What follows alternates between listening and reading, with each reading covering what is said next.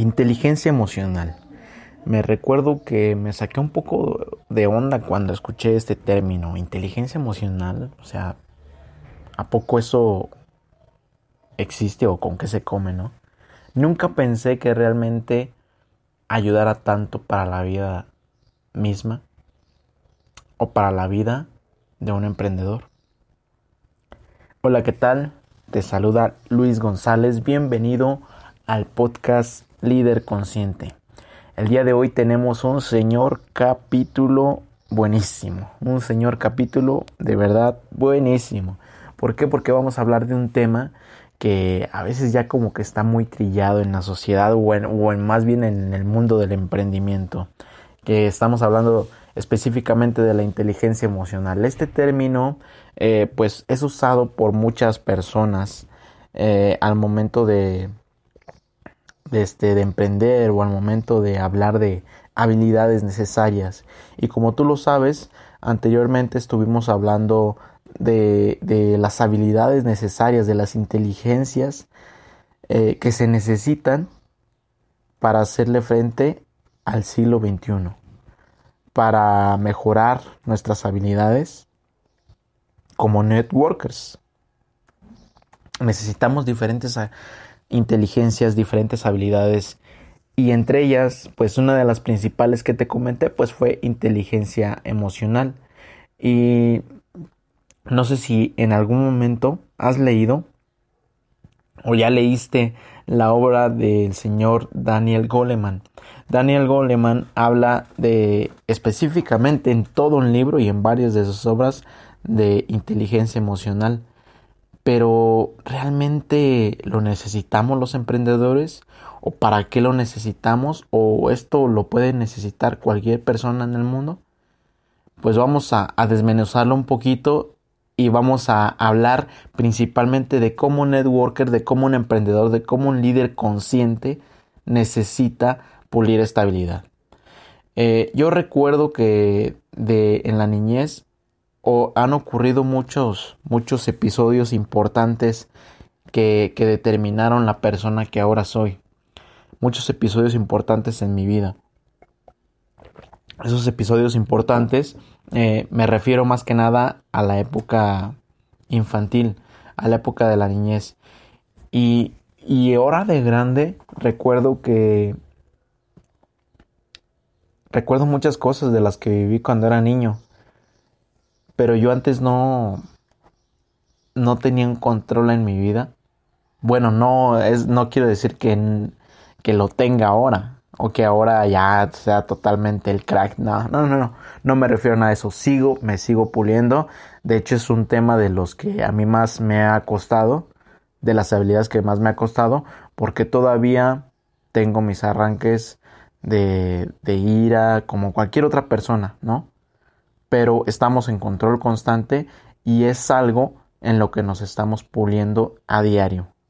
Todo el tiempo, con las lecturas, con los cursos, con las mentorías, con las acciones que tomamos con nosotros mismos principalmente y con nuestro equipo. Entonces te decía, recordando cosas de la infancia, este, me pongo a pensar en muchos momentos difíciles de la vida y hasta que empecé a leer este tipo de, libros, este tipo de literatura, eh, estudiar sobre el tema, adentrarme un poco, conversar con otros mm, emprendedores, con compañeros míos del, del mismo equipo, hablar en círculos de lectura del tema, me di cuenta que todo lo que yo había vivido, o todo lo que yo he vivido, determina las cosas, determina cómo hago las cosas el día de hoy cómo reacciono a las situaciones de la vida, cómo reacciono a los problemas, cómo reacciono a todo lo que se me presenta. Y te voy a decir por qué. Tan solo haz este ejercicio.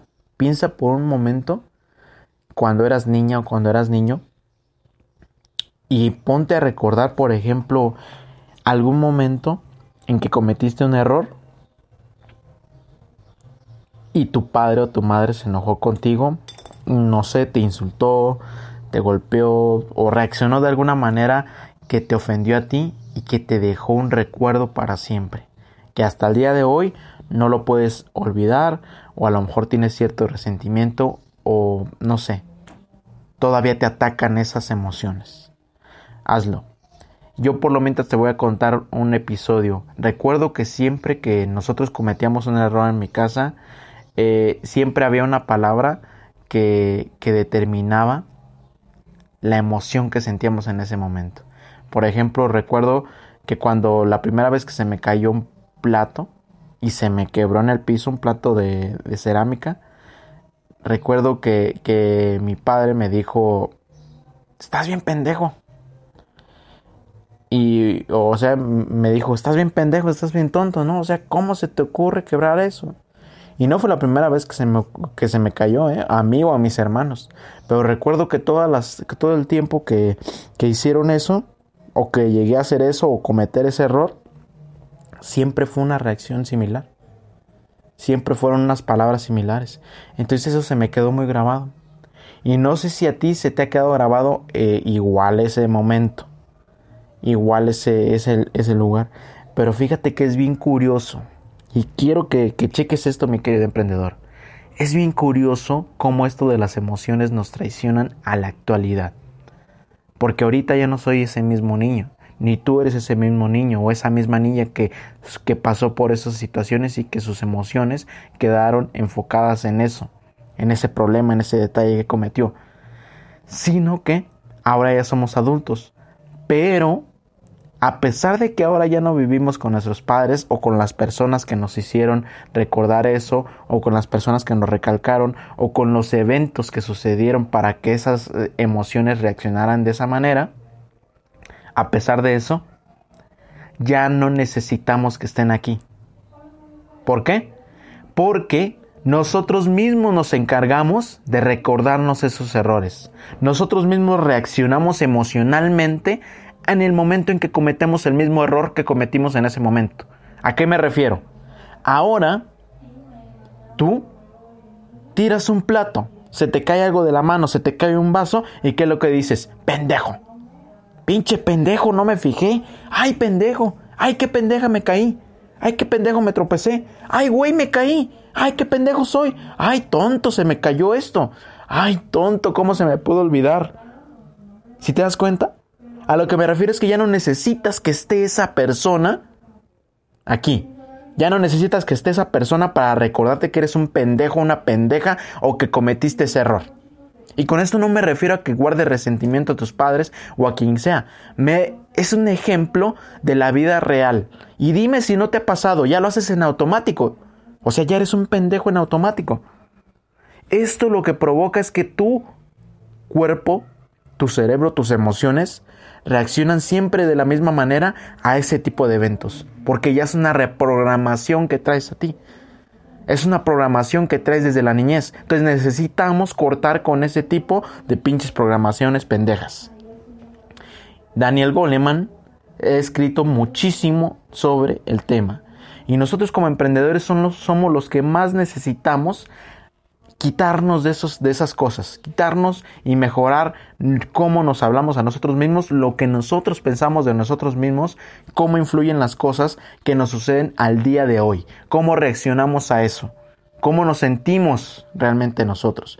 Entonces, fíjate, necesitamos poner las cartas sobre la mesa. Y vamos a empezar a lo que se refiere con inteligencia emocional. Esto se refiere a la capacidad de reconocer nuestros propios sentimientos, nuestros sentimientos únicos y los sentimientos de los demás. Esto también incluye una motivación para manejar adecuadamente las relaciones que sostenemos con los demás. O sea que reconocer mis sentimientos, reconocer los sentimientos de los demás y manejar nuestra motivación adecuadamente para relacionarnos con los demás y con nosotros mismos principalmente. Este es un término que engloba habilidades diferentes, porque la inteligencia emocional no, no solo incluye la parte de cómo te percibes a ti mismo, sino que incluye otras competencias, ¿sale? Una de las competencias principales es conciencia de ti misma o de ti mismo. ¿A qué me refiero con eso? Así eres capaz de saber lo que estás sintiendo en un momento determinado.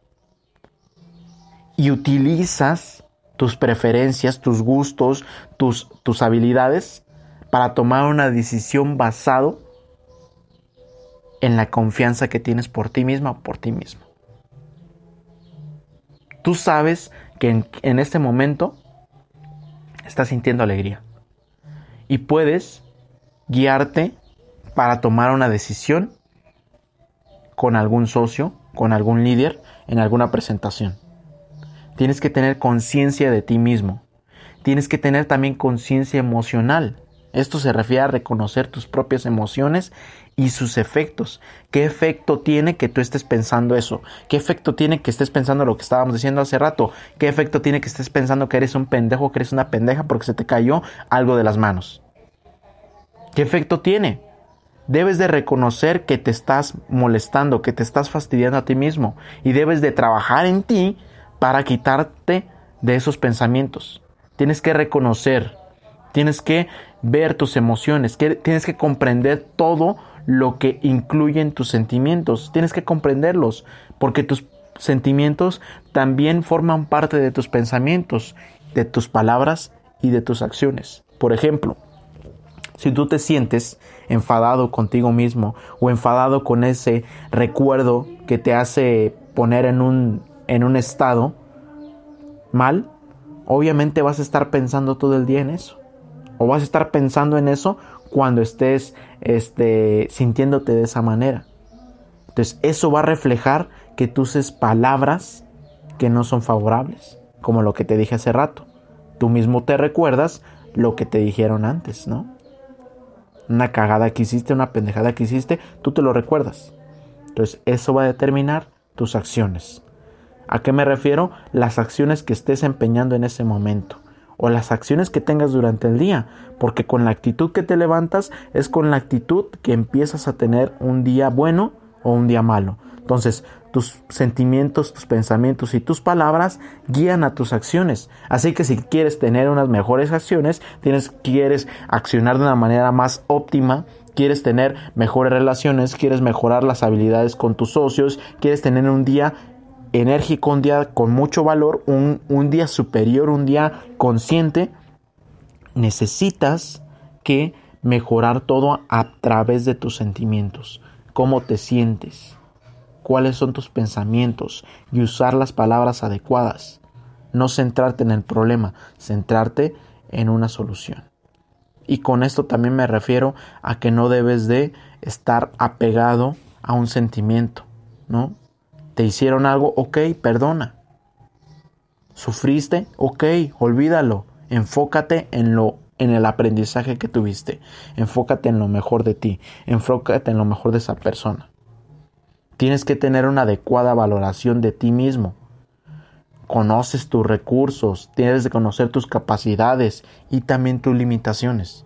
Una persona, un líder verdadero, un líder consciente es aquel que conoce lo que puede hacer con lo que tiene, sus capacidades, pero también sus limitaciones internas y trabaja en ellas. Eres consciente de tus puntos fuertes, pero también de tus puntos débiles y además reflexionas, aprendes de la experiencia, como te dije, no te quedas sentado llorando, no te quedas ahí llorando o, maldiciendo a las personas, no, no, no, no, no. Un líder se levanta y dice, bueno, voy a cambiar mi vida. Y está bien que seas sensible, está bien que hayas sufrido, pero tienes que tener un sentido del humor para la vida. Necesitas cambiar la forma en que te expresas, la forma en que piensas de ti mismo. Entonces, esa confianza en ti mismo va a darte una mejor manifestación a la hora de dar un plan, a la hora de ayudar a alguien, a la hora de hacer tu negocio. Entonces, te recomiendo que, que empieces con esto. Trabaja en ello. Si quieres otro capítulo, otro episodio enfocado a inteligencia emocional, te recomiendo que sigas a Líder Consciente en su fanpage, que también me sigas Luis González con doble X en Instagram y que, y que descubras todo el contenido que estamos subiendo. También te recomiendo que compartas con todo tu equipo y que lo valores de maravilla. Te saludo, que tengas un excelente día, tarde o noche. Nos vemos.